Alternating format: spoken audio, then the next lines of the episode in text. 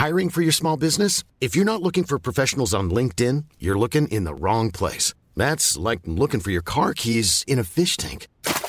LinkedIn helps you hire professionals you can't find anywhere else, even those who aren't actively searching for a new job but might be open to the perfect role. In a given month, over 70% of LinkedIn users don't even visit other leading job sites. So start looking in the right place. With LinkedIn, you can hire professionals like a professional. Post your free job on linkedin.com slash people today.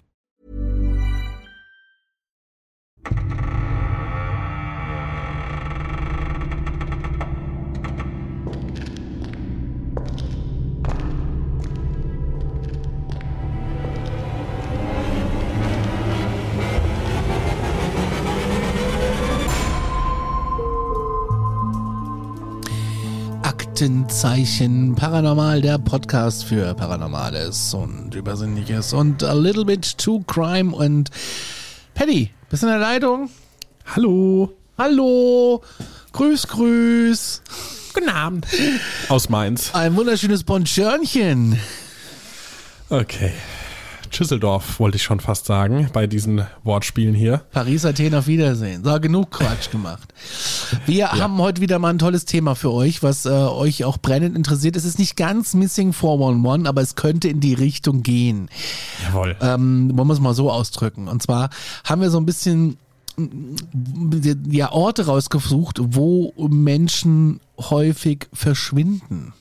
Genau, also es wurde quasi unter dem Antrieb Missing 411 äh, recherchiert, aber da dann doch so viel zusammengekommen ist, wo ihr da draußen von der Community am Ende vielleicht gesagt hättet, naja, aber so ganz Missing 411 war es ja jetzt nicht, haben wir uns gedacht, nee, wir, wir machen diesen Stempel jetzt nicht drauf, aber irgendwie für uns hat so ein bisschen was damit zu tun und spannend ist es allemal. Ja, wir wollten es einfach mal in den Raum werfen. Ne? Also das ist schon, dass man mal gesagt hat, das gehört eventuell im weitesten Kreis dazu. Es sind natürlich ein paar bekannte Orte dabei, die ihr alle kennt, wie zum Beispiel die Nummer eins, das Bermuda-Dreieck oder auch als Teufelsdreieck bekannt. Ähm, ja. Dazu machen wir auch noch mal eine normale Folge übrigens zum Bermuda-Dreieck. Da gibt es nämlich sehr viele spannende Geschichten. Und das ist wie gesagt eine der bekanntesten und rätselhaftesten Regionen der Welt. Erstreckt erstreckt sich im Wesentlichen im Atlantik zwischen Südflorida, Puerto Rico und Bermuda. Ja, im Laufe der Jahre, da sind zahlreiche Schiffe, Flugzeuge, ja, da einfach verschwunden und oft unter extrem mysteriösen, creepy Umständen und äh, ja, ohne klare Erklärung. Es gibt allerdings verschiedene Theorien, die versuchen, diese Vorfälle zu erklären, von natürlichen Phänomenen bis hin zu übernatürlichen Kräften. Ich habe ein Beispiel für euch. Am 5. Dezember 1945, da verschwand zum Beispiel eine Flugstaffel der US-Marine, bekannt als Flug 19, während eines Übungsflugs im Bermuda-Dreieck. Die fünf Torpedobomber verloren den Kontakt zur Bodenkontrolle und konnten nicht mehr auf Kurs bleiben und die Piloten meldeten, dass ihre ähm, Kompassnadeln verrückt spielten. Keins der Flugzeuge kehrte zurück und auch Such- und Rettungsmissionen endeten tragisch, als ein Rettungsflugzeug ebenfalls verschwand. Sehr creepy. Eine ganze Staffel vor allen Dingen. Also ja. kein, nicht ein einziges Flugzeug, sondern einfach eine ganze Flugstaffel ja. weg. Das ist total krass. Und dann gibt es noch ein Schiff, zum Beispiel auch als Beispiel, die Mary äh, Celeste. Celeste. Celeste. Celeste, Celeste ja, die, äh, die verschwand da nicht wirklich, aber sie ist so ein Beispiel für ein Schiff, was unter mysteriösen Umständen verschwand. Und zwar im Dezember 1872 wurde das Schiff auf dem Atlantik gefunden, völlig intakt, aber ohne Besatzung. Und die Crew und die Passagiere, ja, die sind spurlos verschwunden. Da weiß man nicht, wo die hin sind. Es gibt kein Anzeichen auf Gewalt oder Kampf an Bord. Das Schiff, das trieb führerlos und äh, in der Nähe des Bermuda-Dreiecks ist das passiert. Ja, und das ist so mhm. eins der Rätsel um das Verschwinden der Menschen an Bord, das nie gelöst wurde. Krass. Das heißt, okay. wir haben hier ein Schiff und eine ganze Staffel von Flügern und ein komplettes Schiff ohne Passagiere. Alles weg. Keiner da. Es trieb vollkommen intakt. Es gibt übrigens auch zu der Mary Celeste natürlich Dokus. Äh, da habe ich jetzt auch gerade Lust bekommen, mir nochmal die ein oder andere reinzufahren. Also äh, guckt euch das ruhig an. Die da gibt's taucht einiges. auch, glaube ich, auf in unserem Skript, welches schon schlauert im Themenordner, welches da heißt Geisterschiffe. Ja, zum Beispiel. Also ja, gibt, gibt mehrere. Ich glaube, die sind wahrscheinlich alle spannend. Super spannend.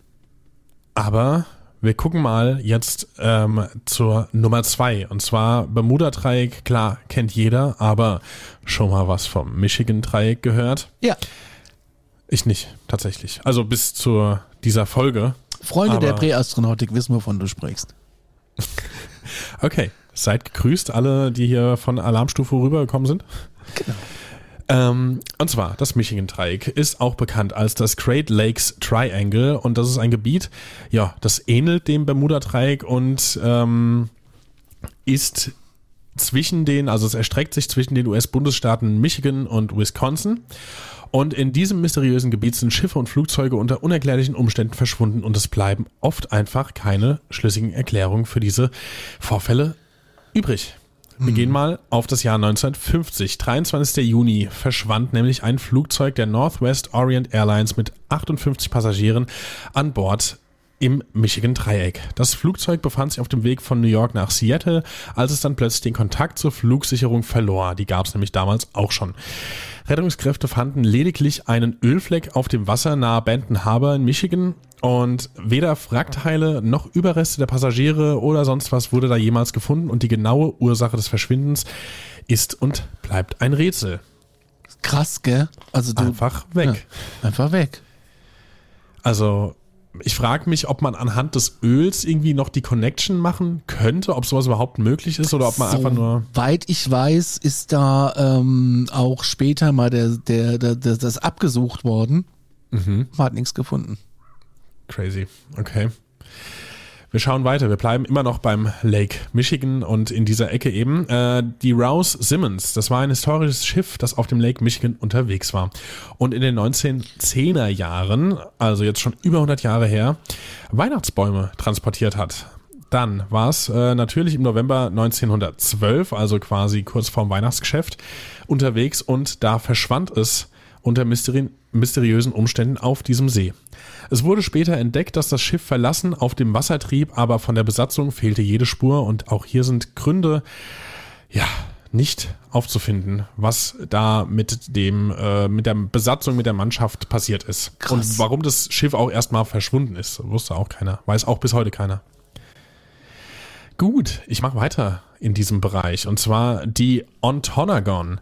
Das war ein Frachtschiff, das 1927 auf dem Lake Michigan ebenfalls verschwand. Das Schiff verließ die Stadt Racine in Wisconsin und ähm, sollte nach Muskegon, Michigan fahren. Es verschwand dann aber auf dieser Strecke und obwohl das Wrack des Schiffs später gefunden wurde, also hier war es dann ein Wrack, das Schiff eben ist ja scheinbar auf dem, also so wie ich es verstanden habe, intakt da oben noch getrieben, aber jetzt ist es ein Wrack, das gefunden wurde. Ja. Das hat aber keinerlei Hinweise geliefert auf das Schicksal der Besatzung oder die Gründe für die- dieses Unglück. Ja, einige Beispiele für rätselhafte Ereignisse Krass, ne? in und um das Ich Michigan-Dreieck. finde es so creepy, dass auf einmal dann ein Schiff treibt. Das ist vollkommen intakt und Ja. Finde ich krasser, als äh, wenn man einen Wrack findet. So, dann denkst du dir, ja, Ja. okay, irgendwas ist da ja passiert. Und selbst wenn dann da die Besatzung auch fehlt, aber das ist halt kaputt. Da gehst du dann irgendwie von einem Unglück aus. Aber wenn du einfach ein intaktes Schiff ohne Besatzung, das ist einfach da, da denkst du doch.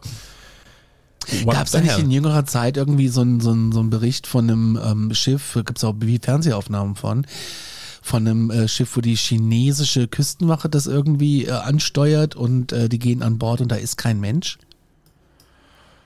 Also es kommt mir irgendwie gerade sehr bekannt vor, aber ich weiß es gerade nicht, was es genau war. Ja, irgendwie sowas habe ich da gerade im Kopf. Wir bleiben bei den Dreiecken und gehen in das Bennington-Dreieck, das sich im Südwesten von Vermont in den USA erstreckt. Und das hat so eine beunruhigende Geschichte mit mysteriösen Verschwinden und unerklärlichen Vorfällen. Und ähm, hier geht's jetzt darum, dass so ein bisschen ja, vielleicht auch ein bisschen mehr Missing vorbauen worden, nämlich das Gebiet, da sind Menschen ähm, auf unerklärliche Weise verschwunden, darunter Jäger, Studenten und anderer. Und die ganzen Fälle sind bis heute rätselhaft und ungeklärt. Im Jahr 46, im Dezember genauer gesagt, verschwand die 18-jährige Paula Jean Weldon, eine Studentin aus Bennington, also im College da. Ja, sie war spurlos im Bennington-Dreieck unterwegs. Sie führte eine Gruppe von Menschen an und ging ein kurzes Stück voraus, um den Weg zu checken. Und innerhalb von wenigen Sekunden verschwand sie und wurde nie wieder gesehen. Ja, und obwohl intensive Suchen durchgeführt wurden und es äh, Augenzeugenberichte gab, die besagten, dass sie in Begleitung eines älteren Mannes gesehen wurde, blieb ihr Verschwinden ein Mysterium. Im Jahr, ja? Krass, krass, krass. Ja, das ist ganz heftig. Im Jahr 49 verschwand James E. Tedford, das ist ein Veteran im Bennington-Dreieck, äh, er verschwand im Bennington-Dreieck. Er fuhr mit dem Bus von Verwandten nach Hause und wurde von Zeugen gesehen, als er die letzte Haltestelle erreichte. Als der Bus jedoch sein Ziel erreichte, war er nicht mehr an Bord. Es wurden keinerlei okay. Spuren oder Hinweise auf seinen Verbleib gefunden. Und das äh, Verschwinden von ihm ist bis heute nicht geklärt. Ja, da merkt man jetzt, warum wir von Missing 411 äh, hier reingerutscht sind, wo wir uns gerade befinden. Es ist einfach, wo sind die Leute hin? Man weiß es nicht. Im Oktober 1950, da verschwand der achtjährige Paul Jepson in der Nähe von Bennington in Vermont. Der Junge, der war mit seiner Mutter in einem Lastwagen unterwegs, als sie anhielten und die Mutter für kurze Zeit den LKW verließ, um etwas zu erledigen. Ja, da war Paul plötzlich verschwunden. Trotz intensiver Suchen durch Polizeibeamte mit Hunden führte die Spur des Kindes nur zu dem Ort, an dem Paula Jean Waden vier Jahre lang, äh, vier Jahre zuvor verschwunden war. Und das Schicksal von, Blau, von Paul ist bis heute ungeklärt. Das heißt, die Hunde sind zu einem Ort gegangen, wo vorher jemand anders verschwunden ist. Das ist doch crazy. Das ist total Hunde halt creepy. einfach. Schafft euch einen Hund an, die äh, bringen immer Überraschungen. Ja, und dann war die Spur weg. Das heißt, ja. man hat beide nie wieder gefunden. Nee. Und das sind ja Kinder, und da sind wir jetzt eigentlich volle Kanne bei Missing Phone One, weil das betrifft ja häufig Kinder, gar nicht mal so Erwachsene. Aber Wahnsinn. Ich habe übrigens die Zeit gerade genutzt und äh, kurz herausgefunden, was du eben meintest mit dem äh, Schiff. Ich kann leider nicht den kompletten Artikel jetzt vortragen, weil äh, müsste ich ein Abo für haben. Aber nur um das mal kurz zu umreißen. Äh, du meintest eben von letztem Jahr, es war Anfang letzten Jahres, Geisterschiff vor Thailand gibt Rätsel auf. Ja, vor Thailand. Und zwar, genau, ohne Crew treibt ein Frachter im Golf von Thailand. Und ähm, ja, bevor Spuren gesichert werden können, geht die Jin Xiu Huan 2 einfach unter. Woher sie kommt, bleibt ungeklärt. Und zwar war das eine ungewöhnliche Entdeckung für die Arbeiter auf einer Bohrinsel, mhm. denn in der Nähe ihres Arbeitsplatzes im Golf von Thailand trieb ein führungsloser Frachter im Meer. Arbeiter benachrichtigen die Behörden in der Stadt Songkla. Marine näherte sich dem Schiff zunächst äh, mit einer Drohne und auf Bildern der Marine ist äh, ja auf der rostigen Bordwand der Name des Schiffs, Achtung hier, in chinesischen Schriftzeichen, da hast du den äh, China-Ansatz, Xinhua Huang 2 zu sehen. Das ist alles, was ich darüber sagen kann und das ist vermutlich das, was du eben meintest und das klingt jetzt schon in diesem kleinen Auszug des Artikels echt abgefahren. Creepy. Genau. Und jetzt äh, Nummer ja. vier, wir gehen vor deine Haustür, oder? Vor, vor meine Haustür. Könnte ich eigentlich auch machen, weil es meine Haustür ist.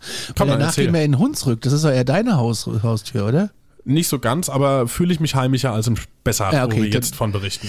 Also der Spessart, das ist so ein ausgedehntes Waldgebiet hier in Bayern und in Hessen und ich glaube sogar ein Stück, ein Stück nach Thüringen rein und ist für seine Legenden und Geschichten auf jeden Fall bekannt, aber auch also nicht nur für das Spukschloss im Spessart mit Lido Pulver und ähm, die Räuber aus dem Spessart, sondern auch für verschwundene Personen. Und ich habe mal fünf Beispiele gefunden für das mysteriöse äh, Verschwinden von Menschen, quasi hier direkt vor meiner Haustür. 1975, ähm, Friedrich Müller, das war ein erfahrener Wanderer, der sich im Spessart auf eine Wanderung begab und ähm, ja, soll an bestimmten Treffpunkten auf seine Familie warten, kehrte jedoch nie zurück und mhm. kam nie an. Trotz intensiver Suchaktionen wurde Friedrich Müller nie gefunden, sein Verschwinden ist bis heute ein Rätsel und nicht gelöst. Okay. Und wir nähern uns auch jetzt so ein bisschen äh, chronologisch ähm, der Gegenwart, weil das war ja jetzt, wie du gesagt hast, schon 75. Die anderen Sachen waren ja meistens ein bisschen länger her. Mhm. Also in Deutschland geht's auch jetzt noch spannend zu. Ja. 1982, Anna und Johann Wagner waren begeisterte Pilzsammler und begaben sich oft in dem Spessart, um Pilze zu sammeln. Ja, und im Herbst 82 gingen sie auf eine Pilzwanderung und kehrten nicht zurück. Ihre leeren Körbe wurden aber später im Wald gefunden, aber von den Wagners fehlt bis heute jede Spur. Okay. 1988, äh, 98, pardon, 1998. Clara Meyer, das war eine erfahrene Wanderin, die den berühmten Spessartstieg durchquerte und sie verschwand plötzlich während ihrer Wanderung. Ihre Ausrüstung in der Zelt wurden später gefunden, aber sie selbst, sie ist verschollen. Gefährliche Ecke. Ich merke das, ja. Und äh, du, wie du weißt und nicht verstehen kannst, wandern wir ja sehr gerne, also ja, meine Freundin ich und ich. Und ähm, dann meiden wir vielleicht den Spessart. Komm doch mal in Spessart. Und dann? Äh, weiß ich nicht, dann äh, machst du dir so einen so so einen GPS-Tracker dran und dann gucke ich immer, Ah, wo ja. du bist. Das können wir machen, das geht ja, auch schön Und dann kann, ich dich, iPhone. dann kann ich dich schnell retten. das machen wir. Ich rette dich dann. Kommst auf einem äh, silbernen Tablett. Äh, Ich komme auf einem weißen Ross dahergeritten und äh, habe ein Schwert in der Hand und werde alles, was dich bedroht, äh, Umsäbeln. verjagen und umsäbeln, genau. Und dann packe ich euch beide äh, meinem starken Arm. Drei. Und, ah, ja, mit dem Hund, dabei. ja. Dann packe ich euch drei und packe euch einfach auf mein weißen, weißes Pferd und dann reiten wir in den Sonnenuntergang Richtung Aschaffenburg. Schön. das Eigentlich muss man jetzt die? Folge beenden mit, mit dieser schönen Vorstellung, aber wir haben noch ganz viel vorbereitet. Ich will uns machen wir einfach alle auf dem Gaul sehen. Das Ah. 2004, Max und Emma Becker, das war ein älteres Ehepaar, das eine Wanderung im Spessart unternahm und sie hatten ja sogar eine genaue Route geplant, aber nachdem sie eine Abzweigung genommen hatten, wurden sie nie wieder gesehen. Es gab eine ganz intensive Suche, aber es wurde keinerlei Hinweise auf ihren Verbleib gefunden. Die sind einfach weg. Daher eine alte, aber immer noch gültige Wanderregel, bleibt auf den Wegen, die angegeben sind. 2010, Michael Schmidt, das war auch ein erfahrener Waldläufer und Jäger und er verschwand während eines Jagdausflugs im Spessart. Sein Jagdgewehr und persönliche Gegenstände hat man in einem Jagdturm gefunden, aber von ihm selbst fehlt jede Spur. Es ist bis heute nicht geklärt, wohin er verschwunden ist. Manchmal denke ich mir ja auch, ne, dass äh, vielleicht auch Leute, die, die sagen, ey, ich steige jetzt aus. So, Ja. weißt du, was ich meine? Ja klar, ich weiß, worauf du hinaus willst, ja. Ja, Aber ich kann mir nicht vorstellen, dass das so einfach funktioniert heutzutage. Ich meine, du hinterlässt ja immer Spuren. Wenn du erstmal irgendwie, du brauchst ja Geld, dann nimmst du eben eine, eine große Menge Bargeld. Selbst die musst du ja abheben. prinzipiell ja. Und dann verliert Aber- sich ja, gut, dann verliert sich die Spur am, am, am, am Geldautomat. Dein Aber Auto. dann hast du wenigstens Indiz mit, mit dem Geld, so. Dann wüsste, weil das ist ja nachprüfbar und dann kann man sagen, okay, da wurde eine große Summe abgehoben. Und ich sag mal, ey, also Elvis und Michael Jackson, die haben es auch geschafft. Äh, ich habe eine Podcast-Empfehlung für euch, falls euch das interessiert. Es gibt einen sehr spannenden True Crime-Fall aus Niedersachsen. Ähm, und zwar verschwindet da einfach eine Familie. Von heute auf morgen. Okay. Ach krass. Ähm, den Vater hat man gefunden, das kann man, das weiß man auch, das ist bekannt. Der äh, hat sich äh, leider von der Brücke gestürzt, aber die Oh. Frau und die Tochter sind bis heute nicht auffindbar. Drage heißt der Podcast. Ist eine sehr spannende Dokumentation über mehrere Teile von das True Crime technisch. Sehr, sehr spannend. Gibt's überall da, wo es Podcasts gibt. Und dann ist natürlich noch der spannendste Fall ähm, in jüngster Vergangenheit von Lars Mittank. ja. Das äh, scheint ja auch äh, ein Begriff zu sein, der äh, junge Mann, der einfach in Varna, in Bulgarien am Goldstrand, mit Freunden dahin geflogen ist, äh, als Ersatzperson tatsächlich eingesprungen ist, weil einer abgesagt hat, ist er mitgeflogen. Und er ist dann irgendwie am Flughafen äh, ja einfach wieder weggerannt und man hat das Gefühl, auf den Überwachungskameras sieht man, denkt man, er flüchtet vor irgendwas. Und er ist seitdem auch nicht mehr aufgetaucht. Da gibt's auch eine Webseite, wo ist Lars? Ähm, das ist, gibt's jetzt auch als Podcast von RTL Plus, gibt's aber mittlerweile auch überall da, wo es Podcasts gibt. Ähm, von Lars Mittag könnt ihr auch mal ähm, suchen. Ist sehr spannend und auch sehr tragisch. Genau, und auch dazu äh, vielleicht so eine kleine Empfehlung. Ich äh, schaue tatsächlich ab und zu mal, natürlich insbesondere auf ähm, YouTube bei Insolito rein. Der behandelt ja ausschließlich True Crime und wenn ich es gerade richtig auf dem Schirm habe, hat er tatsächlich in seiner Doku über diesen Fall sogar Lars Mittanks Mutter interviewt, meine ich. Ähm, also direkt aus dem direkten Umfeld. Kann man sich auch Ja. mal reinziehen. Aber gut, nun gehen wir weiter und zwar in das Teufelsloch im Hunsrück. Klingt verboten. Also, und zwar, was es damit auf sich hat. Das ist ein, ähm, ja, das Teufelsloch im Hunsrück, einem Mittelgebirge in Rheinland-Pfalz, für die, die jetzt geografisch das noch nicht ganz verorten konnten. Das hat in der Folklore viele Legenden und äh, Berichte über mysteriöse Verschwinden von Menschen. Im Internet kursieren Geschichten, obwohl es keine wissenschaftlich bestätigten Berichte über solche Vorfälle gibt. Und zwar, wir gehen wieder mal ein paar äh, Jahre oder Jahrzehnte zurück ins Jahr 1903. Anna Müller. Vor über einem Jahrhundert verschwand diese junge Frau Anna Müller, als sie sich angeblich in das Teufelsloch wagte, um Kräuter zu sammeln. Sie war eine erfahrene Kräutersammlerin, aber nachdem sie die Höhle betreten hatte, wurde sie wohl nie wieder gesehen. Die örtliche Gemeinde suchte verzweifelt nach ihr, aber es wurden keine Spuren oder Hinweise auf ihren Verbleib gefunden. Krass. Nie wieder. Jawohl. Paar Jahre wieder nach vorne in die Swinging 60s. 1968. Lukas Schmidt. Der war ein begeisterter Höhlenforscher und äh, der wollte auch das Teufelsloch erkunden. Er hatte umfangreiche Erfahrung als Höhlenforscher und ähm, ja, das hat ihm aber scheinbar nichts genützt, weil als er in das Teufelsloch hinabgestiegen ist, kehrte auch er nie wieder an die Oberfläche zurück. Seine Forschungsausrüstung wurde später in der Höhle gefunden, aber von Lukas fehlt auch heute noch jede Spur. Dann zwei äh, Wanderer, offensichtlich namenlos, im Jahr 1995. Die sind verschwunden und ähm, die haben das Gebiet um das Teufelsloch auch erkundet. Sie hatten eine genaue Route geplant, aber nachdem sie die Höhle betreten hatten, wurden sie nie wieder gesehen. Oh oh. Ja, ihre leeren Rucksäcke wurden in der Nähe der Höhle entdeckt, aber von den Wanderern fehlte jede Spur. Also Würdest du einfach in so eine Höhle einsteigen?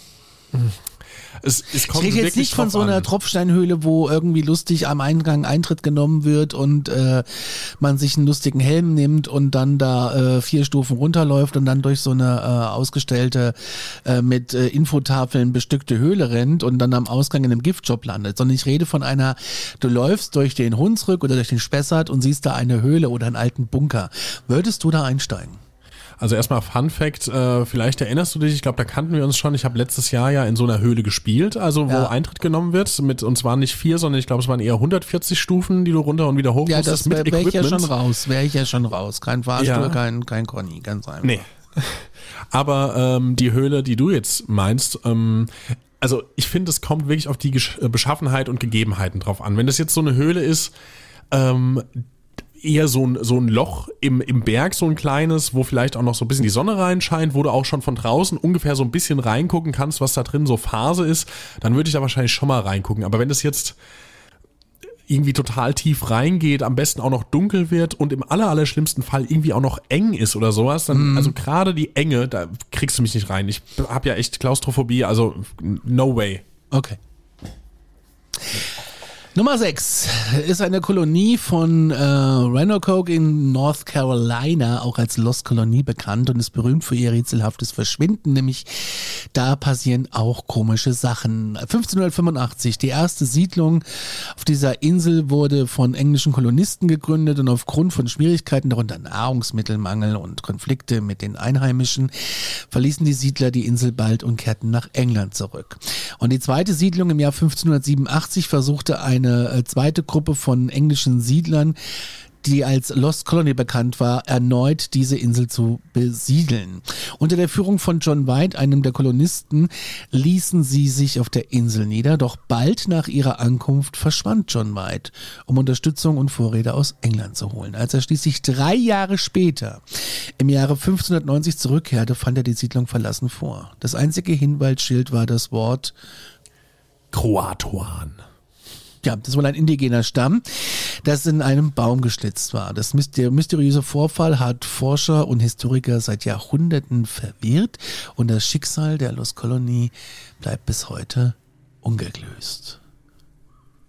Wow. Roanoke, Roanoke in North Carolina. Ja, North Carolina war ich noch nie. Ich auch nicht. Aber die Staaten sind auch groß. Ich weiß nicht, ob das einer der Orte ist, wo es mich jemals mal hin verschlägt. Ah, doch, sowas sind ja so Orte, wo es mich hin verschlägt, so kleine, kleine Ja, schöne voll. Dinge. Also das ist, ich glaube, ich weiß gar nicht, ich habe, glaube die Hälfte der Staaten durch. Das ist ordentlich. aber ähm, North Carolina noch nicht. Ich will unbedingt mal nach Nebraska. Ja, das soll schön sein. Because dann die ganze Zeit There's nothing. hören. There's nothing. Nothing. Ja. Außer äh, Warren Buffett, der wohnt ja in Omaha.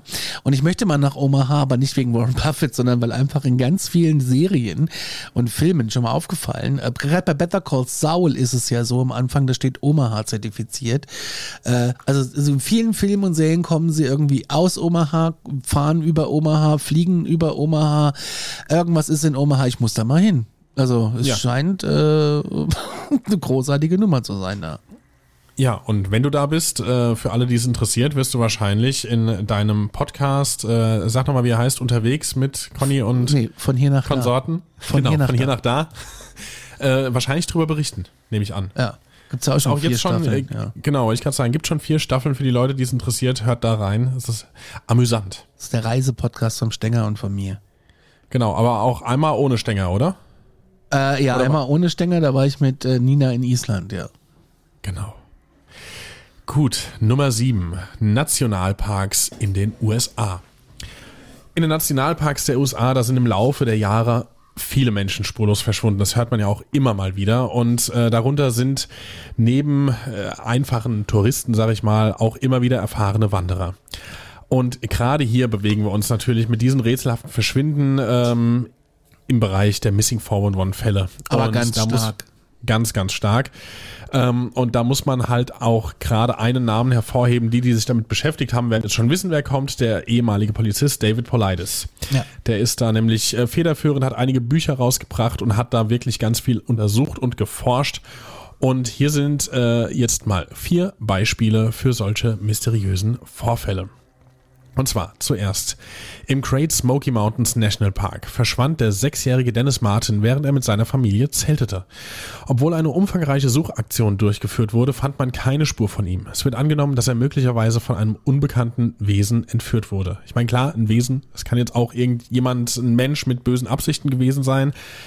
Oder der Junge lebt jetzt mit einer Bärenfamilie. Ihr, ihr wisst, es ist kein Spaß. Es ist ja ganz häufig so, wenn Kinder irgendwie äh, versch verschwinden im Rahmen dieser Missing 411-Thematik, dann tauchen die ja auch ab und zu tatsächlich mal wieder wohlversehrt auf. Gab es nicht auch mal gut. so einen Fall, dass so ein, dass Ja. so ein, Kind von Bären Genau. Das, also, ich glaube nicht nur ein, ich glaube sogar äh, mehrere, wo es hieß, ich wurde von einem Bär umsorgt. So. Ja, ja, und er hat die dann, genau, das, da, da gab es da mal so einen Fall, da klingelt da Ja, was ja. bei mir. Und da gab es dann Früchte und so ein Kram, ne? Haben die, haben die ge gegessen. Irgendwie sowas. Also wie gesagt, ich glaube, es gab sogar nicht nur einen. Ich glaube, es gab wirklich sogar mehr als einen Fall, wo das passiert ist. Aber gut, hier wissen wir es jetzt nicht bei dem kleinen Dennis Martin, der ist halt beim Zelten mit der Familie verschwunden und nicht wiedergefunden worden. Stacey Arras, das war eine erfahrene Wanderin und die befand sich im Yosemite National Park auf einer Wanderung mit ihrer Familie. Plötzlich verschwand auch sie spurlos und wurde auch nie wiedergefunden. Trotz intensiver Suche ist das immer noch ein Rätsel. Ja, und den kennen wir ja, der zweijährige Dior Kunz Jr. Ich konnte schon in der Folge, die wir über ihn hatten, den Namen nicht gut aussprechen. Äh, der verschwand während eines Campingausflugs im Idahos Timber Creek Campground. Und obwohl auch hier die Eltern und andere Wanderer anwesend waren, wurde der Junge nie wieder gefunden. Alles bleibt unklar. Und Nummer vier, was das jetzt hier erstmal angeht, Jared Atadero, ein Dreijähriger, der verschwand im Rocky Mountain National Park. Da bin ich ja immerhin schon durchgefahren, aber in den kanadischen Rocky Mountains. Ähm, und er war mit einer Gruppe von Erwachsenen unterwegs, als er plötzlich vermisst wurde. Und auch hier Suchaktionen durchgeführt. Ähm, aber bei ihm war der Ausgang so, man fand seine Überreste über ein Jahr später. Und die genauen Umstände des Todes bleiben bis heute ungeklärt. Krass. Sehr tragisch. Dann gibt es hier einen äh, Fall, das heißt die Autobahn der Tränen. The Highway of Tears. Das ist ein Abschnitt des Highway 16 in der kanadischen Provinz British Columbia. Und dieser Highway, der hat aufgrund seines, ja, oder seiner Verschwinden von Mädchen und Frauen in den 70er Jahren eine traurige Berühmtheit erlangt. Nämlich seit den 70ern, jetzt halte ich fest, sind mehr als 1100 Menschen, hauptsächlich Mädchen und Frauen entlang des Highway 16 verschwunden oder wurden ermordet. Oh Gott, okay. Diese Fälle erstrecken sich über mehrere Jahrzehnte und betreffen hauptsächlich indigene Frauen. Viele von ihnen waren junge Aborigines, die auf der Suche nach Arbeit oder irgendwie eine Schule waren. Und eins der beunruhigendsten Merkmale dieser Fälle ist die geringe Anzahl der Aufklärungen. Die meisten dieser Verbrechen sind ungeklärt geblieben und die Familien der Opfer warten oft seit Jahren oder Jahrzehnten auf Antworten. Die Polizei hat zwar einige Verdächtige identifiziert und einige Personen verhaftet, aber aber viele der Fälle bleiben unaufgeklärt. Es gibt da auch Kritik an der Art und Weise, wie die Ermittlungen in diesen Fällen geführt wurden. Angehörige und Gemeindemitglieder werfen den Behörden vor, nicht genügend Anstrengungen unternommen zu haben, um die verschwundenen Personen zu finden und die Täter zur Rechenschaft zu ziehen. Dies hat zu Forderungen nach äh, mehr Ressourcen für die Ermittlungen und einer ähm, besseren Zusammenarbeit zwischen den Behörden und den indigenen Gemeinden geführt. Ja, und trotz der Dunkelheit, die mit dem Highway of Tears verbunden ist, gibt es auch positive Initiativen. Und zwar, es wurden Gedenkstätten für die Opfer errichtet und es wurde viel getan, um das Bewusstsein für diese Fälle zu schärfen und auf die Notwendigkeit von Maßnahmen gegen Gewalt und Verschwinden von Frauen hinzuweisen. Und jetzt habe ich noch ein paar Beispiele, die ähm, ja entlang des Highway of Tears in British Columbia verschwunden sind. Und zwar Nicole Hoare, eine 25-jährige Frau aus Reddy, Alberta. Sie verschwand am 21. Juni 2002, als sie versuchte, eine Mitfahrgelegenheit auf dem Highway 16 zu finden, um zu ihrer Arbeitsstelle zu gelangen. Trotz intensiver Suche wurde sie nie gefunden. Äh, Tamara Chipman war 22 Jahre alt, als sie im September 2005 verschwand. Sie hatte eine Mitfahrgelegenheit entlang des Highway 16 gesucht. Ihre sterblichen Überreste wurden auch nie gefunden. Dieser Fall bleibt auch bis heute ungeklärt. Alia Zarek Auer war 14 Jahre alt, als sie im Februar 2016 verschwand. Sie war auf dem Weg zu einer Party und wollte am Highway 16 eine Mitfahrgelegenheit finden. Ihr Fall wurde erst im Jahr 2012 aufgeklärt, als ein Mann wegen ihrer Ermordung verurteilt wurde.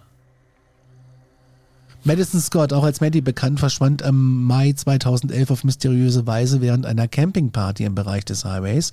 Trotz intensiver Suche und öffentlicher Aufmerksamkeit wurde sie nie gefunden. Auch hier ist das Schicksal ungeklärt.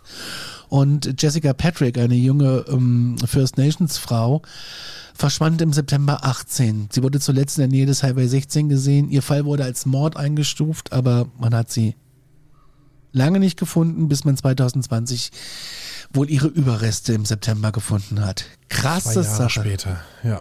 Ganz Krass. schlimm. Es gibt ja auch so äh, Geschichten aus Alaska. Ja. Ähm, was die, äh, was, was, was das Schlimme da betrifft, auch gerade diese äh, Polizeiarbeit und so. Und da gibt es eine Serie auf Disney Plus äh, mit Hilary Swank, die da eine Reporterin spielt beim Alaska äh, Tribute und die das, die dieser ganzen Sache mal ein bisschen nachgeht. Das ist auch eine wahre Geschichte. Ich weiß gar nicht, wie die Serie heißt. Ich wollte gerade sagen, da ich über Disney Plus verfüge, sage bitte den Titel, aber okay, dann finden wir es nochmal raus. Aber es ist sehr gut gemacht und ähm, die macht, die hat mich auch ein bisschen süchtig gemacht, die Serie, weil sie einfach gut ah, ja. umgesetzt war. Ich schaue einfach, wie sie heißt. Ich wollte gerade sagen, ich mache mal die nächste ähm, den nächsten Bericht und du schaust. Ja. Zwar sind wir schon bei Nummer 9 und das trägt den Titel Das verlassene Dorf. Und der, Fall, der Fall des verlassenen Dorfs am Anjikuni-See in Kanada im Jahr 1930 ist eins der unheimlichsten, rätselhaftesten Verschwinden in der ganzen Geschichte. Hier sind einige Beispiele und Details zu diesem mysteriösen Vorfall. Und zwar, als der Jäger Joe LaBelle im November 1930 das Dorf am Ajikuni-See erreichte, fand er einen verlassenen Dorfplatz vor. Es gab keine einzige Person dort in Sicht. Die Hütten, Lagerfeuer und alle persönlichen Gegenstände waren aber intakt und unberührt. Ah. Also sogar die Lagerfeuer, was ich sehr spannend finde, weil das spricht ja dafür, dass da bis vor ganz, ganz kurzem eigentlich jemand gewesen sein muss. Ja. In den Häusern fand Joe LaBelle noch brennende Lagerfeuer und Töpfe mit Essen, als ob die Bewohner plötzlich verschwunden wären, während sie gerade dabei waren, ihre Mahlzeiten zuzubereiten, also quasi mitten im alltäglichen Geschehen. Diese Tatsache führte zu, führte zu Spekulationen, dass sie eilig gegangen sein mussten. Einer der beunruhigendsten Aspekte dieses Falls war das völlige Fehlen von Spuren oder Fußabdrücken der Dorfbewohner. Weder in Richtung des Waldes noch in irgendeine andere Richtung gab es Hinweise darauf, wohin sie gegangen sein könnten. Es gab auch keinerlei Anzeichen von Kampf oder Gewalt in oder um das Dorf und die persönlichen Gegenstände der Bewohner, die waren, wie eben schon gesagt, die waren komplett intakt. Es gab einfach keinerlei Hinweise auf gewaltsame Handlungen oder auf einen Überfall oder ähnliches. Dieser Vorfall, der hat im Laufe der Jahrzehnte äh, und Jahre zahlreiche Spekulationen über paranormale Ereignisse ausgelöst. Darunter natürlich auch Theorien, äh, Theorien und hier seien wieder die äh, Freude der Präastronautik gegrüßt über UFO-Entführungen. Hm. Einige Menschen glauben, dass die Dorfbewohner halt schlichtweg von Außerirdischen entführt worden sind. Es gab offizielle Untersuchungen des Vorfalls, aber keine endgültige Erklärung konnte jemals gefunden werden und die Royal Canadian Mountain Police RCMP in kurz, untersuchte den Fall, konnte jedoch auch keine Antworten liefern. Wahnsinn. Krass. Alaska Daily heißt die Serie. Dankeschön. Nummer 10, der Leuchtturm. Und zwar ein Leuchtturm in äh, Schottland, meines Erachtens nach. Ein mysteriöser Vorfall zumindest der äh, Flannan-Inseln, der im Jahr 1900 eine der ungelösten Rätselgeschichten war oder ist immer noch, und zwar der schottischen Geschichte. Da gab es eine Besatzung, die den Leuchtturm ähm, ja, bewohnt hatte. Die bestand aus Thomas Marshall, James Ducard und Donald MacArthur. Und am 15. Dezember 1900 wurde der Leuchtturm von einem Schiff aus gesichtet und die Besatzung merkte, hm, das Leuchtfeuer, das brennt ja gar nicht. Im Logbuch des Leuchtturms wurden Einträge gefunden, die auf einen schweren Sturm hinweisen. Der letzte Eintrag war vom 15. Dezember, an dem Tag, an dem der Leuchtturm von außen gesichtet wurde. Die Einträge erwähnten starke Winde und ungewöhnlich schlechtes Wecker äh, Wetter. Als eine Suchmannschaft auf die Inseln kam, fanden sie den Leuchtturm verlassen. Es gab eine unberührte Mahlzeit auf dem Tisch, was darauf hindeutete, dass die Besatzung plötzlich aufgehört hatte zu essen. Ihre wetterfesten, ja, ihre wetterfesten Anzüge und Stiefel waren ebenfalls zurückgelassen worden. Es gab dann eine intensive Suchaktion und Ermittlungen, aber es gab keine Spur von den drei Leuchtturmwärtern. Nichts, gar nichts. Es gab nicht mal Anzeichen für Kämpfe oder Konflikte im Leuchtturm, also dass sie sich gegenseitig irgendwie an den Hals gegangen sind. Es gab nichts. Selbst die persönlichen Gegenstände blieben unberührt zurück. Und das ist bis heute ein ungelöstes Geheimnis, was da passiert ist. Es gibt viele Theorien und Spekulieren, Spekulationen darüber, darunter sowas wie außergewöhnlich hohe Wellen, die die Männer ins Meer gespült haben könnten und so weiter. Aber man kann es nicht schlüssig erklären, was mit dieser Besatzung passiert ist. Okay. Aber ist doch creepy. Du hast noch was zu essen auf dem Tisch, dein ganzes Zeug ist an, du hast es warm, du hast gemütlich, warum sollst du dann rausgehen? Ja, macht erstmal keinen Sinn. Muss man einfach so sagen. Aber wenn es Sinn machen würde, würden wir auch nicht drüber berichten. Das stimmt. Wir gehen zum vorletzten Vorfall oder zur vorletzten, äh, zum vorletzten Ort. Und zwar ist die Nummer 11 das Teufelsmeer im Pazifik. Klingt schon sehr bedrohlich. Nee, Das wir haben, da noch, wir haben da noch ein paar mehr Fälle drin. Echt? Ja. Oh, ich, ah, ich war so sehr irgendwie bei, äh, naja, gut, wir haben noch mehr Fälle. Leute, Ja, das dauert noch Entwarnung. Dauert noch ein bisschen. Bleibt dran. Äh, Das sogenannte Teufelsmeer im Pazifik südlich von Tokio in Japan hat in jüngerer Vergangenheit ebenfalls mysteriöse Verschwindenfälle von Schiffen und Booten erlebt. Eines der bekanntesten oder einer der bekanntesten Vorfälle im Teufelsmeer ereignete sich im Jahre 1953, als das, als das Forschungsfischereischiff Kiao Maru 5 mit 31 Besatzungsmitgliedern und Wissenschaftlern an Bord in das Gebiet segelte, um eine neu gebildete Vulkaninsel zu untersuchen. Das Schiff, Achtung, ihr könnt wahrscheinlich jetzt mit mir sprechen, kehrte nie zurück. Krass. Ja, es wurde weder, es wurden weder Spuren von ihm noch von der Besatzung gefunden. Dann, äh, nur ein Jahr später, im Jahr 1954, verschwand das japanische Fischerboot Fukuryu Maru Nummer 6 im Teufelsmeer. Später wurde das Boot in der Nähe der Bikini-Atoll-Inseln gefunden, aber die Besatzung war stark verstrahlt. Ähm, dieser Vorfall führte zur Benennung des Schiffes als Lucky Dragon Number 6 und trug zur Sensibilisierung für die Gefahren der Kernwaffentests bei. Aber ja, ist trotzdem halt irgendwie einfach verschwunden und dann irgendwie wo ganz anders aufgetaucht, was jetzt sehr seltsam ist. Also was, das ist echt eine kuriose Geschichte. Jawohl. Viele Leute, die von Außerirdischen entführt wurden, sagen ja auch so, sie hätten irgendwelche Strahlung abgekriegt. Ja gut, kommt drauf an, wie weit nach oben es ging. Dann haben wir noch den äh, Van Allen Strahlungsgürtel irgendwie vielleicht. Also ich weiß ja nicht. Ich bin kein Experte. Ja, nee, aber du hast äh, mehr Wörter gekannt als ich. Die Superstition Mountains in Arizona, die sind nicht nur bekannt für ihre Legenden über den Eingang zur Unterwelt, sondern es gibt auch Berichte über mysteriöse Verschwinden. Wer hätte es gedacht? Und zwar gibt's da äh, ganz oft die Verbindung mit einer ähm, Goldmine, einer ehemaligen namens Lost Dutchman's Mine und da gibt's ganz viele Verbindungen. Im Dezember 2009 verschwand der 35-jährige Jesse Capen, ein erfahrener Wanderer und Schatzsucher in diesen Bergen. Er hatte sich auf die Suche gemacht nach der legendären Lost Dutchman's Mine und ja, das Einzige, was man noch gefunden hat, war sein Auto in der Nähe ähm, von dem Wanderweg, wo er da hingelaufen ist, aber von ihm selbst fehlte jede Spur. Es gab intensive Suchaktionen, aber er wurde nie gefunden. Ein weiterer Fall ereignete sich 2010, als ein 66-jähriger Mann namens James A. Carey in diesen Bergen verschwand. Er war auf der Wanderung, auf einer Wanderung unterwegs und sollte halt abends wieder zurück sein. Also er war mal eben, ich geh mal rund spaziere, gell? So ja. wie ihr das halt macht. Zigaretten Aber, holen, ja. wie Udo Jürgens. Als er jedoch nicht auftauchte, auftauchte, startete halt eine große Suchaktion. Es wurden Hinweise auf seiner Route gefunden, aber er selber niemals. Ui. Was passiert mit diesen Menschen? Das, wird, das interessiert uns ja alle. Ne? Also sind, ja. es, sind es gefährliche Raubtiere? Sind es was, was passiert da? Ich finde es auch krass, dass jetzt dieser letzte Ort Superstition Mountains heißt. Also Superstitions heißt ja schon Aberglaube, also Superstition. Äh, irgendwie eine bezeichnende Bezeichnung für, für diesen Ort, wo dann auch noch solche Dinge passieren irgendwie. Ähm, das kannst du dir nicht ausdenken. Nee. Was. Aber jetzt von den Superstition Mountains in den Harz. Ja. Ja, der Harz, Nummer 13 für uns. Äh, ich war da schon mal in den 90ern. Äh, jetzt für alle, die es interessiert, auf Mutter- und Kindkur mit meiner Mama damals. Aha, ich würde ja gerne mal auf den Brocken hoch. Das ist noch so ein Ort, wo ich noch mal hin muss. Und da würde ich aber gerne mit dieser Brockenbahn hochfahren. Muss ja, aber gerade sehr schlimm aussehen durch dieses ganze, äh, durch die ganzen Unwetter und durch den Borkenkäfer und durch die Trockenheit. Muss es da ganz krass sein. Aber das äh, wird ja gerade wieder aufgeforstet, habe ich gelesen. Ist das so? Mhm. Ja, dann hoffe ich, dass du noch die Gelegenheit bekommst. Naja, der Harz ist ja nicht weg, nur weil die Bäume nicht mehr da sind. Ja gut, aber es war ja für dich ein Grund, nicht hinzufahren. Nee, nee, nee, nee. Ich war einfach noch nie da. Also ich bin ja schon auf okay. vorbeigefahren, aber. Ja, bei mir ist jetzt auch so lange her, dass ich da prinzipiell eigentlich sagen könnte, ich war noch nicht da, weil ich wir, weiß es nicht. Wir mehr. können ja da auch eine Kur machen, wir beide. Wir nehmen unser Mikrofon mit und machen da eine Podcast-Kur.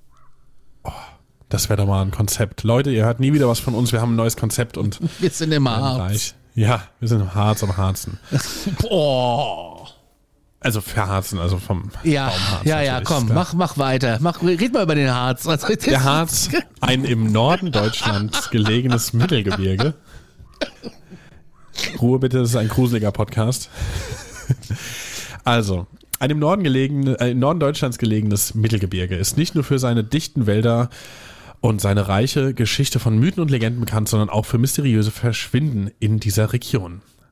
Jetzt ganz, mhm. äh, ganz nah dran an uns, gar nicht lange her. Im Jahr 2018 verschwand Harald Köpke, ein erfahrener Wanderer, während einer Wanderung im Harz. Er hatte eine äh, Tour alleine unternommen und wurde zuletzt in der Nähe des Brockens, der höchsten Erhebung im Harz, gesehen. Obwohl umfangreiche Such- und Rettungsaktionen durchgeführt wurden, konnte Köpke nie gefunden werden und sein Verschwinden ist bis heute ein Rätsel. Was mich ja wundert, weil der Harz, der ist ja voll mit Touris.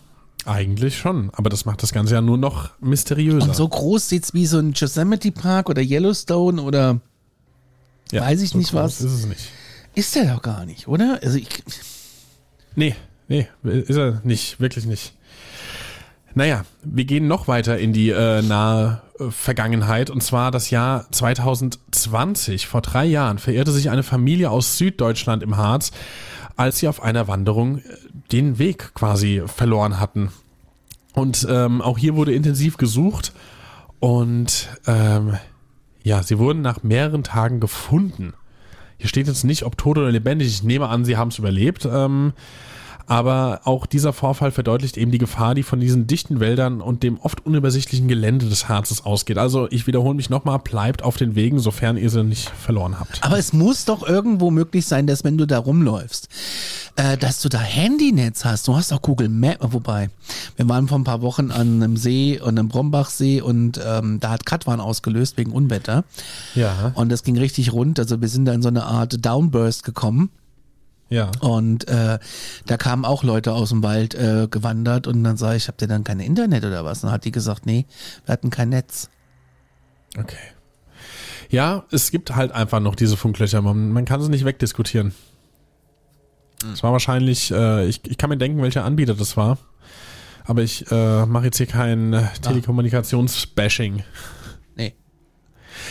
Die genauen Details des Vorfalls ähm, mit der Familie aus Süddeutschland im Harz im Jahr 2020. Die sind nicht öffentlich bekannt, da solche Vorfälle oft privat sind und öffentliche, also persönliche Informationen eben äh, öffentlich geschützt werden müssen und sollen. Was aber jedoch bekannt ist, ist, dass die Familie sich bei einer Wanderung im Harz halt eben verirrte, nachdem sie vom Weg abgekommen sind. Also ich, wie gesagt, jetzt bin ich auch neugierig. Ist es da so leicht vom Weg abzukommen oder? Da, da, da ich nicht wandere, mit der Harzbahn fahren würde, kann ich dir das nicht beantworten, aber vielleicht unsere Hörer. Erlebnisse at aktenzeichenparanormal.de. Übrigens auch, wenn ihr ähm, Erlebnisse habt, die wir berichten können. Uner unerklärliches, paranormales, verrücktes, gruseliges, alles her damit. Aktenzeichen, äh, Quatsch, Erlebnisse at aktenzeichenparanormal.de. Wir freuen uns auf eure Einsendungen. Mach ich weiter genau. mit der Nummer 14, der Huabichu-Wald. Gleich machst du weiter. Ja, okay. Eine Sache aus dem Harz haben wir noch. Okay. zu dieser Familie und zwar äh, eine kleine, ein kleines Detail. Und zwar nachdem Oh. ihre Abwesenheit bemerkt wurde, äh, wurde eine Suchaktion gestartet und es dauerte mehrere Jahre und die wurden dann, äh, mehrere Tage, sorry, und die wurden von Rettungskräften im Endeffekt gefunden. Das nur noch als kleines Detail, also die sind nicht von alleine da wieder aufgetaucht. Ich hätte echt gerne, das ist halt, klar, Persönlichkeitsrechte, absolut wichtig, verstehe ich total, aber ich hätte gern einfach an diesem Punkt noch mehr Details, wie es denen ging, was genau passiert ist, was die gesagt haben, würde mich schon interessieren. Und jetzt nach Rumänien, aber nicht nach Transsilvanien. In den Huabichu, Bachu, Bichu Wald. Ich glaube, Bichu wird es ausgesprochen. Bicho, ja. so man's, Bicho ja. Wald, ja. Der ist in Rumänien, der ist bekannt für mysteriöse Ereignisse und paranormale Aktivitäten. Und in den letzten Jahren, da gab es immer mehr Berichte über UFO-Sichtungen in dem Wald und äh, Zeugen behaupten, seltsame Lichter am Himmel gesehen zu haben, die sich auf unerklärliche Weise bewegten. Einige sagen sogar, Kontakt mit außerirdischen Wesen gehabt zu haben. Mega creepy und spannend. Da gibt's Berichte von Menschen, die den Wald betreten haben und dann plötzlich so einen Gedächtnisverlust erlitten haben. Und sie könnten, ja, sie haben sich einfach nicht mehr dran erinnern können, wie sie in den Wald gelangt sind und oder was in der Zwischenzeit passiert ist. Und da hat man jetzt auch Spekulationen ähm, in der Bevölkerung gehabt, dass der ganz schön paranormal ist, dieser Wald. Weitere Berichte über Menschen, die den Wald gegangen sind und nie wieder rausgekommen sind, gibt's auch ganz viele. Es gibt da äh, örtliche Behörden, die haben Suchaktionen gestartet, aber in einigen Fällen wurden die Vermissten nie gefunden. Und die Umstände sind natürlich ein Rätsel. Wenn du den Wald besuchst, ne, dann hast du ganz oft so ja, das Gefühl von, von Beklemmung und du hast unheimliche Geräusche um dich rum, seltsame Erscheinungen, davon wird auch berichtet. Und äh, auch das, das, äh, ähm, dass so Stimmen um dich rum sind, so ein Flüstern. Weißt du, so ein Flüstern. Ja, ich weiß, was du meinst. Ja, und das äh, auch so Schatten, die sich bewegen, das nimmst du irgendwie alles wahr. Und das hat so eine ganz, ganz, ganz krasse Atmosphäre und das hast du halt auch dann in dem Wald und du kriegst da so ein bisschen Angst. Es gibt auch Berichte über Menschen, die in dem Wald einfach verschwunden sind und immer Ja. noch gesucht werden. Aber man findet weder von denen eine Spur noch irgendwelche Anhaltspunkte noch Gegenstände. Das heißt, nicht mal ein Hund findet was. Okay, also keine Fährte mehr, keine nichts, Spur, keine nichts, Gerüche. Endet am Waldesrand, also direkt am Eingang quasi. Okay, krass. Und das ist mir ein Rätsel. Ja, natürlich. Also gerade die, also so Hunde kriegen ja gefühlt alles mit. Das merke ich ja hier zu Hause und äh, erschnüffeln auch alles. Wenn ich mit meinem Hund Gassi gehe und wir haben hier noch einen Hund im Haus und äh, dieser Hund ist entweder vor fünf Minuten nach Hause gekommen oder schon längst äh, unterwegs auf der Gassi-Route. Ich mache nur die Haustür auf und erkenne, dass mein Hund merkt, ah, unsere Nachbarin war ja gerade hier. Also äh, die, die schnüffeln einfach alles. Und wenn da nichts mehr zu schnüffeln ist, dann würde ich mir echt mal Gedanken machen, wo diese Menschen hin verschwunden sind. Im Jahr 2005, da verschwand Claudio Treff, ein junger Mann aus Rumänien, während einer Wanderung, ähm, die er halt in den Wald unternahm. Er war mit Freunden unterwegs und ging kurz von der Gruppe weg, um einige Fotos zu machen. Claudio kehrte aber nie zurück zu seinen Freunden. Es wurde auch hier eine umfangreiche Gesuchaktion durchgeführt, aber er wurde nie gefunden. Das ist, ich verstehe, also das sind so, du gehst kurz weg und kommst nie wieder. Das ist so krass. Ja. Ein weiterer Vorfall, das ist, ich, mich- ich frage, ich habe die ganze Zeit die Frage im Kopf. Ne? Jetzt kriegen wir wieder Kritik, weil ich jetzt wieder was erzähle, aber es interessiert mich halt. Was, was, was könnte da passiert sein? Was sind die Spekulationen? Sind es wirklich irgendwelche Tiere? Sind es irgendwelche, vielleicht sind es ja auch Löcher oder Fallen oder so, weißt du, von so Wilderern, man weiß es ja nicht. Ja, ja, ja. Alles ist irgendwie denkbar und nichts ist gleichzeitig denkbar. Aber irgendwie, wenn du noch gesucht wirst, also das ist so creepy. Ein weiterer Vorfall ereignete sich im Jahr 2014, als eine Frau namens Adriana spurlos im Wald verschwand. Sie war mit einer Gruppe von Freunden unterwegs und ging alleine in den Wald, um nach Blumen zu suchen. Als sie nicht zurückkehrte, suchten ihre Freunde nach ihr, konnten sie aber nicht finden. Die örtlichen Behörden starteten darauf eine intensive Suche, aber Adriana wurde nie gefunden. Es gab auch keine Hinweise auf ihr Schicksal. Ein weiterer Fall ereignete sich im Jahr 2018, als ein erfahrener Wanderer im Hoyabicho-Wald verschwand. Der Mann war alleine unterwegs und hatte eine lange Wanderung geplant. Er informierte Freunde und Familie über seine Route, aber nach einigen Tagen, da, da verlor sich seine Spur. Suchteams durchkämmten den Wald, konnten aber keine Anzeichen von ihm finden. Sein Verschwinden ist auch bis heute ungeklärt. Das ist echt strange. Im Jahr 68 äh, da verschwand eine Gruppe von Forschern, die in dem Wald arbeiteten unter mysteriösen Umständen. Die hatten ähm, geologische Untersuchungen durchgeführt und waren so einige Tage da im Wald unterwegs. Als sie nicht wie geplant zurückkehrten, wurden Suchmannschaften ausgesandt. Nach tagelanger Suche wurden ihre Zelte und persönliche Gegenstände immerhin gefunden, aber von den Forschern selbst, rate, Keine fehlt Spur. jede Spur. Ja. Und im Jahr 2003, da verschwanden zwei Kinder, ein Bruder und seine Schwester, während sie im Wald spielten. Die Geschwister waren zusammen mit ihren Eltern unterwegs und gingen ein kurzes Stück in den Wald, um zu spielen. Als die Eltern dann nach kurzer Zeit nach den Kindern riefen, kamen sie nicht zurück. Die Eltern suchten verzweifelt nach ihren Kindern und alarmierten die Behörden und Rate, die intensiven Suchaktionen wurden durchgeführt, aber die Kinder wurden nie gefunden. Ja. Was auch sonst. Das ist total krass. Das ist super krass und ähm, immer wenn es irgendwie auch mit Kindern zu tun hat, ist es einfach nochmal eine Nummer krasser. Das stimmt, ja. Naja. Ich mach mal die Nummer 15 und ähm, die machen wir jetzt mal hier, die reißen wir kurz an, weil ihr wisst natürlich, zu diesem Thema gibt es so viel mehr. Und zwar, wir befinden uns am Dyatlov-Pass.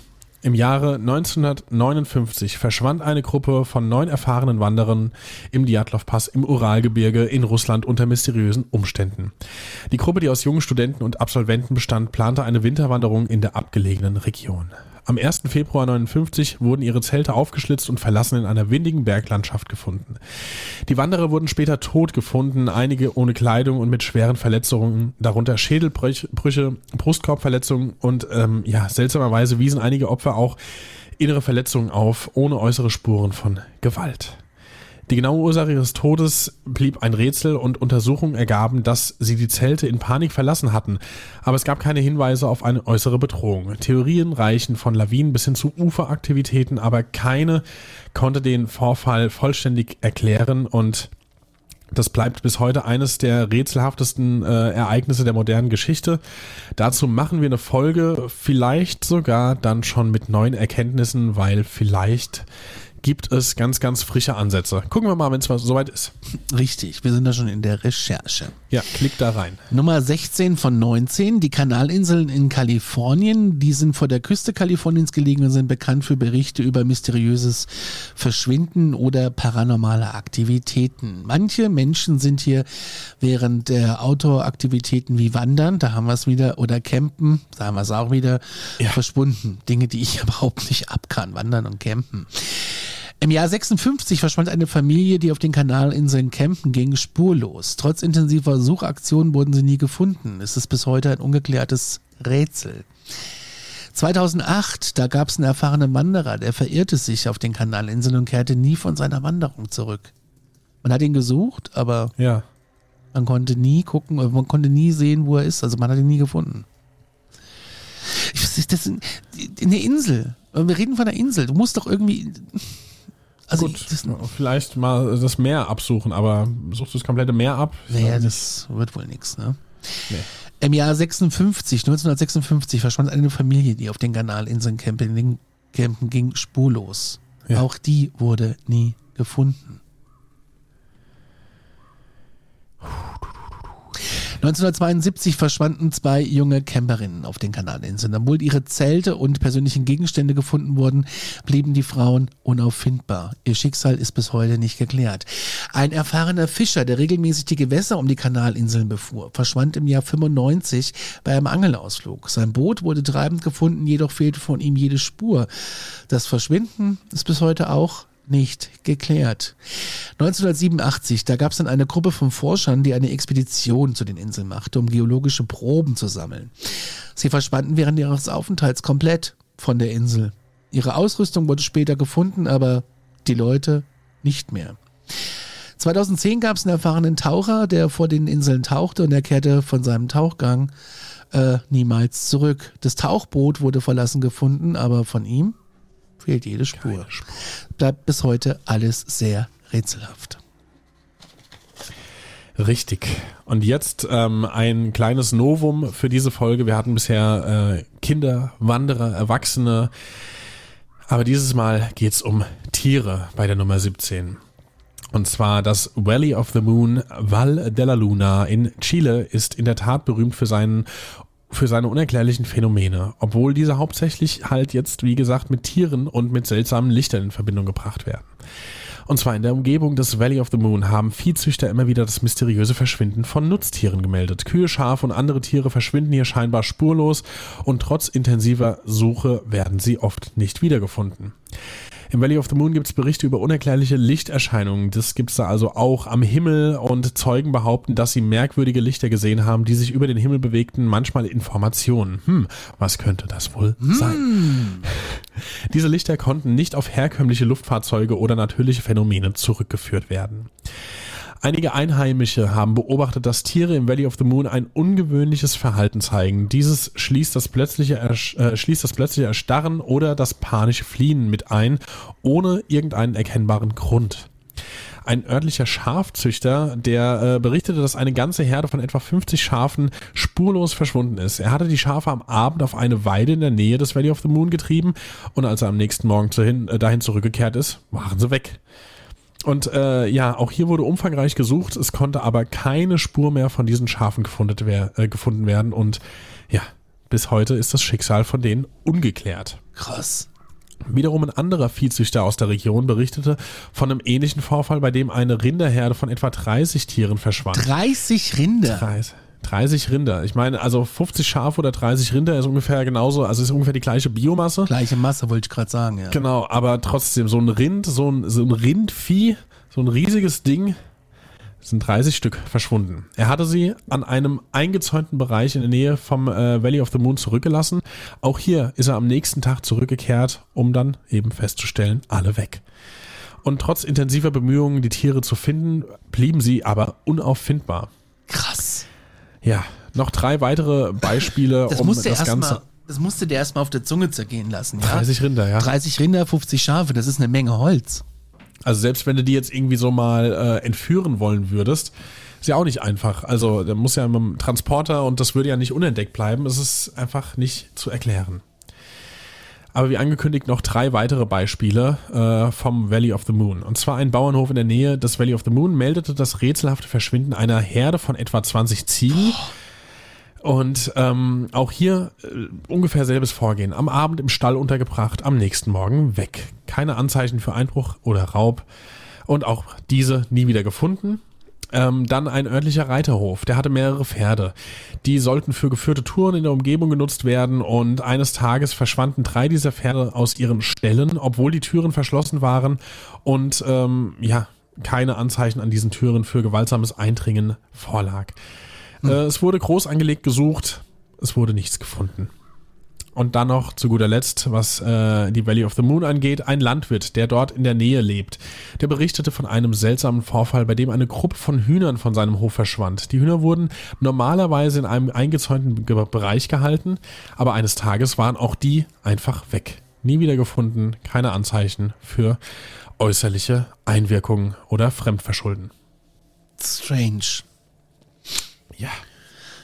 Wir gehen auf die Nummer 18, der vorletzte Fall, das ist die Wüste Gobi und die liegt in Asien und da hat es im Laufe der Jahre mehrere mysteriöse Verschwinden gegeben und äh, die auf, ja, oft mit extremen Bedingungen und der Abgelegenheit dieser Region in Verbindung gebracht werden. Wir gehen ins Jahr 1921, da leitete Dr. Walter R. Brown, ein US-amerikanischer Paläontologe, eine Expedition in der Wüste Gobi um nach Dinosaurierfossilien zu suchen. Die Expedition verschwand plötzlich und ohne Erklärung.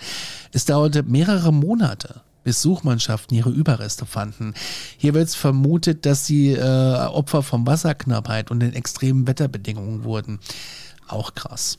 Ja. In den 30er Jahren verschwand eine russische Forschergruppe, die in der Wüste Gobi da halt arbeitete und die Gruppe führte geologische Untersuchungen durch und sollte meteorologische Daten sammeln. Nachdem sie längere Zeit keinen Kontakt herstellen konnten, wurden Suchmannschaften ausgesandt, um nach ihnen zu suchen. Als sie das Camp der Forscher erreichten, fanden sie es verlassen vor. Es gab aber keine Anzeichen für einen Kampf oder ein Verbrechen. Die Mitglieder der Gruppe, die wurden nie gefunden. In jüngerer Zeit, da gab es aber auch Berichte über Reisende und Abenteurer, die in der Wüste Gobi verschwunden sind. Einige von ihnen waren auf motorisierten Expeditionen unterwegs, während andere die Wüste zu Fuß erkundeten. In einigen Fällen, ja, da wurden ihre Fahrzeuge oder Zelte gefunden, aber von den Menschen fehlte jede Spur. Die genauen Umstände des äh, Verschwindens sind bis heute ungeklärt. Man muss halt auch sagen, dass die äh, Wüste Gobi ist eine der entlegensten und unwirtschaftlichsten Regionen der Welt und hat halt extreme klimatische Bedingungen. Ja, und das, das ist so quasi der isolierteste Fleck, ne? Hast halt ganz wenig Wasser und ja, das ja. ist auch ein gefährlicher Ort. Ja, total.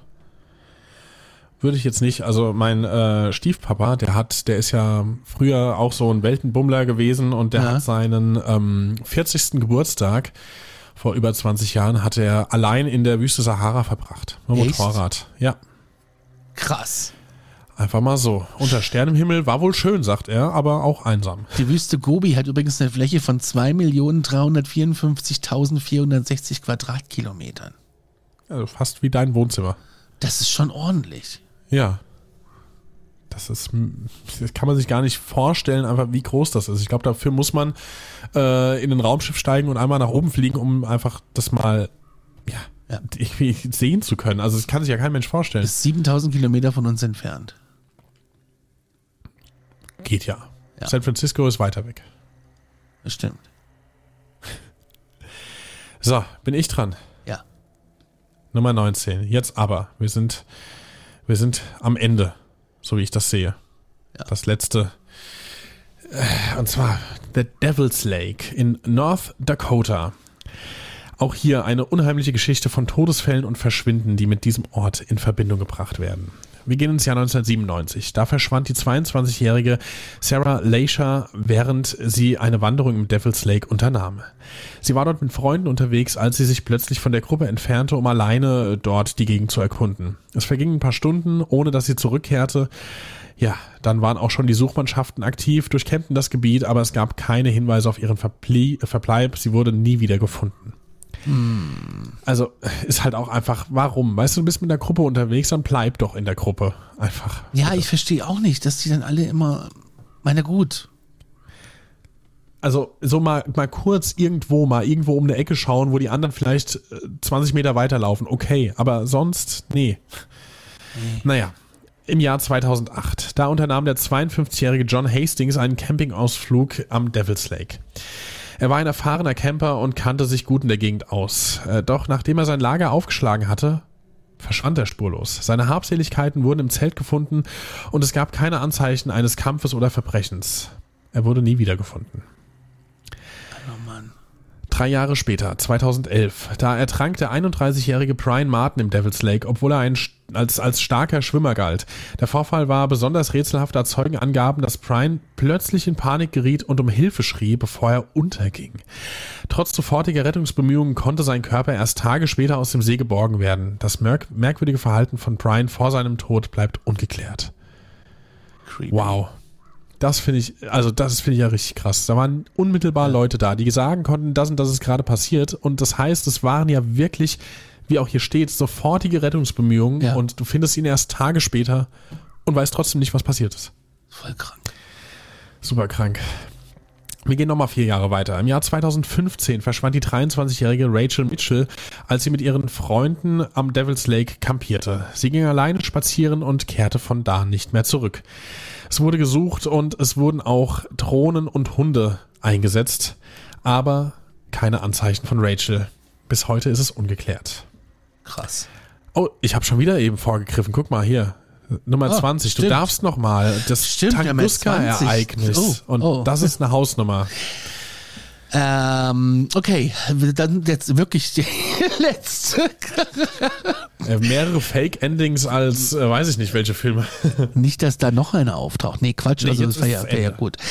Ähm, das äh, Tunguska-Explosion, die Tunguska-Explosion im Jahr Ja, 1908. wahnsinnig bekannter Vorfall. Echt? Total, ja. Okay. Am 30. Juni 1908 ereignete sich in einer abgelegenen, ähm, in der abgelegenen Tunguska-Region in Sibirien eine gewaltige Explosion. Ja, ist bekannt. Schätzungen zufolge hatte die Explosion die Kraft von etwa, halte ich fest, 10 bis 15 Megatonnen TNT, was Ja. äh, sie zu einer der stärksten Explosionen der Geschichte macht. Die Detonation fegte über tausende von Quadratkilometern Wald hinweg, wodurch Bäume wie Streichhölzer umknickten. Ein Schockwellenphänomen wurde sogar tausende Kilometer entfernt in Europa registriert. Krass. Krass, ja. Das ist einfach ein richtiger Bums gewesen. Die Räts das Rätselhafte, und das, jetzt, das ist das Kuriose, das Rätselhafte an dieser Explosion ist, dass es keine direkten Zeugen oder Erklärungen für das Ereignis gab. Es gibt keine Berichte über Abstürze von Flugzeugen oder Meteoroiden und die Explosion, die ereignete sich in einer Region, die halt auch sehr dünn besiedelt ist oder war. Das führte zu zahlreichen Spekulationen über die Ursache der Explosion. Es gibt verschiedene Theorien zur Ursache. Eine häufig akzeptierte sei, dass ein Asteroid oder Komet in der Atmosphäre explodierte, bevor er die Erdoberfläche erreichte. Das würde die äh, Zerstörungskraft erklären, ohne dass ein Krater oder Überreste eines Aufpralls gefunden wurden. Es gibt jedoch auch alternative Theorien, einschließlich experimenteller Explosionen oder sogar außerirdischer Einflüsse, obwohl die als weniger unterstützt, äh, unterstützt werden. Diese äh, Tunguska-Explosion ist ein einzigartiges Ereignis in der Geschichte gewesen.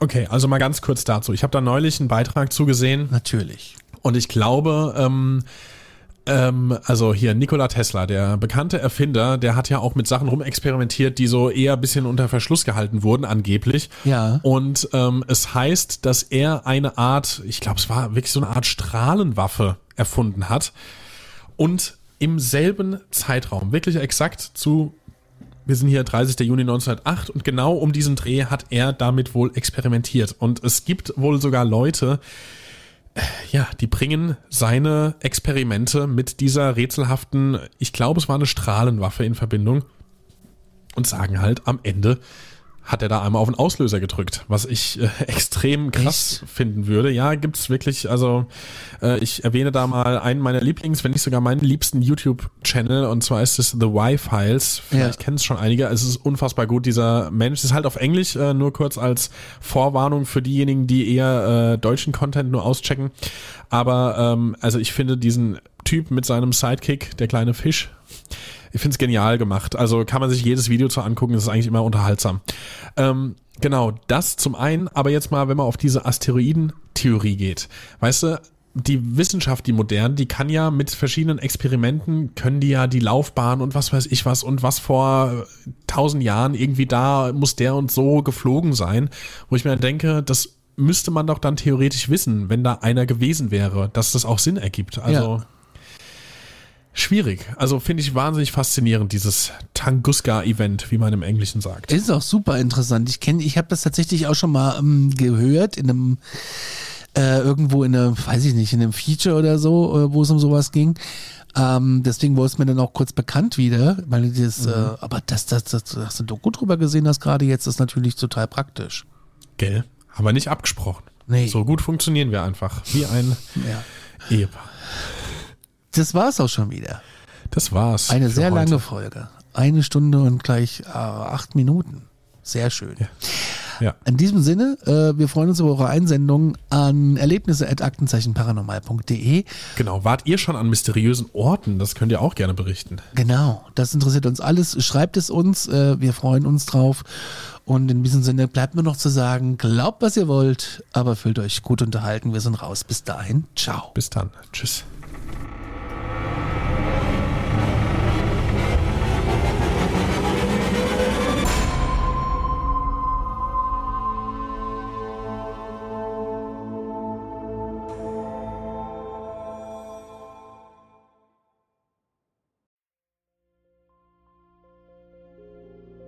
Mein letzter Fall hat mich auf einen Berg geführt, wo man den Schädel einer jungen Frau gefunden hat. Mein Name ist Yvonne Wiedler und ich bin Reporterin bei Dunkle Spuren, dem ersten True Crime Podcast Österreichs, produziert vom Kurier und ausgezeichnet mit dem European Newspaper Award. Seit 2019 rollen wir ungelöste Kriminalfälle neu auf und nehmen euch mit auf unsere Recherche. Wir suchen nach Menschen, die spurlos verschwunden sind untersuchen Morde, die nach 20 Jahren noch immer ungelöst sind und bis heute Rätsel aufgeben. Wir erzählen die Geschichten der Opfer, sprechen mit Ermittlern und Angehörigen und recherchieren, bis wir neue Spuren gefunden haben. Drei neue Fälle alle vier Monate. Dazwischen haben wir spannende Bonusfolgen für euch. Dunkle Spuren findet ihr überall, wo ihr Podcasts hören könnt. Link auch in der Beschreibung.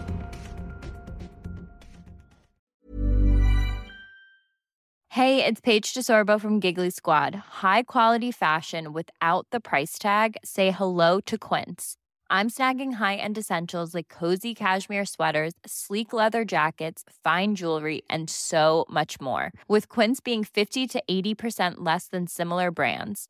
And they partner with factories that prioritize safe, ethical, and responsible manufacturing. I love that. Luxury quality within reach. Go to quince.com slash style to get free shipping and 365 day returns on your next order. Quince.com slash style.